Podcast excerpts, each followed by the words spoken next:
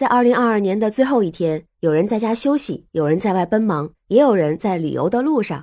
你好，我是天晴。有不少人会选择在一年的最后一天和好朋友一起跨年，特别是在阳康之后，不少人奔向三亚，享受阳光沙滩、海景风光。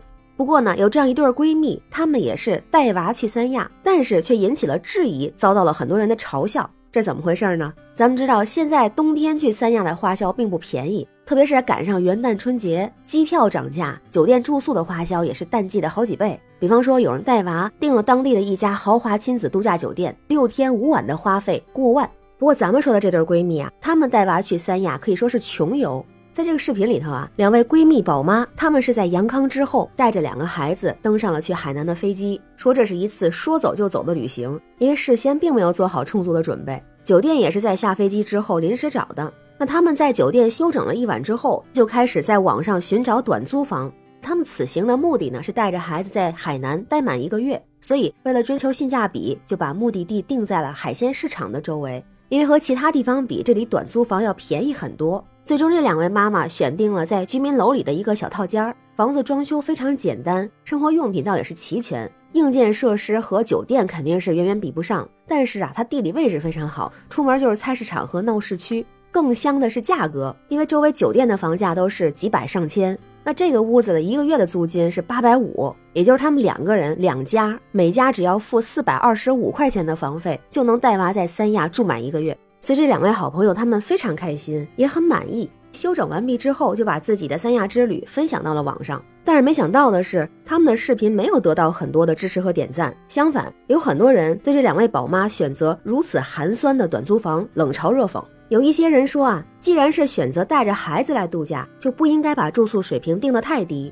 几百块钱一个月的民宿，住宿体验差，卫生环境也堪忧。这样的环境并不适合带着孩子长期居住，你得住一个月呢。也有人说啊，如此穷游，还不如带孩子在家里待着舒服呢。住这样的地方，不像是度假，倒像是受罪。还有人说，去都去了，应该也不差住房的钱吧。但是也有不少支持他们的网友，有人就说啊，刷了这么多去海南的，就这个最真实，很平民的旅行。那我身边很多朋友看了这视频之后啊，觉得其实挺好的，我也比较认同这种说法呀。一个是出去玩，也不是天天在屋里待着。如果是有条件的，愿意花很多钱住漂亮的豪华的酒店，好是好，但也不是每家都有这样的条件。一般的家庭也没有必要花太多的钱去花在住宿上，其实更多的可以花在游玩上。不管住在哪儿，三亚的风景都是一样的漂亮。再有呢，视频里的这个房子看起来确实它的装修和设施都是非常简单，但它也是普通的民房。就像一些网友说的，嘲笑他们的人可能是自己家里条件比较好，所以不能理解。那人家愿意选择两家花八百五租一个月，人家觉得好那就是好的。每个人对幸福的定义不一样。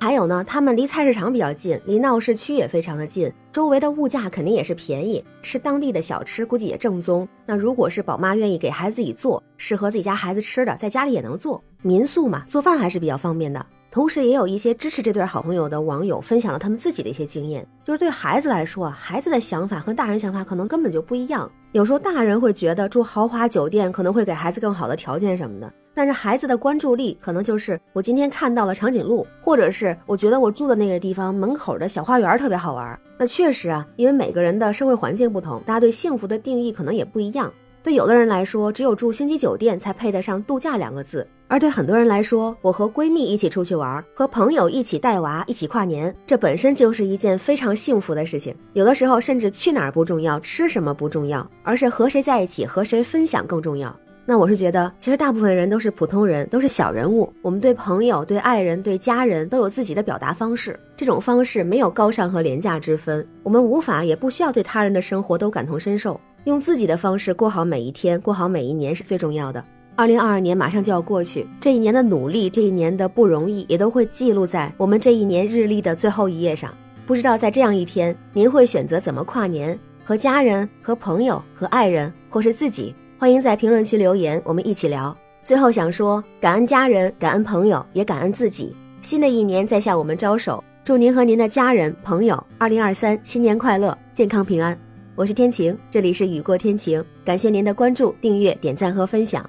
感谢您对天晴一直的支持，也欢迎加入天晴的听友群，绿色软件汉语拼音天晴下划线零二幺四。新的一年，让我们继续加油，每天好心情。拜拜。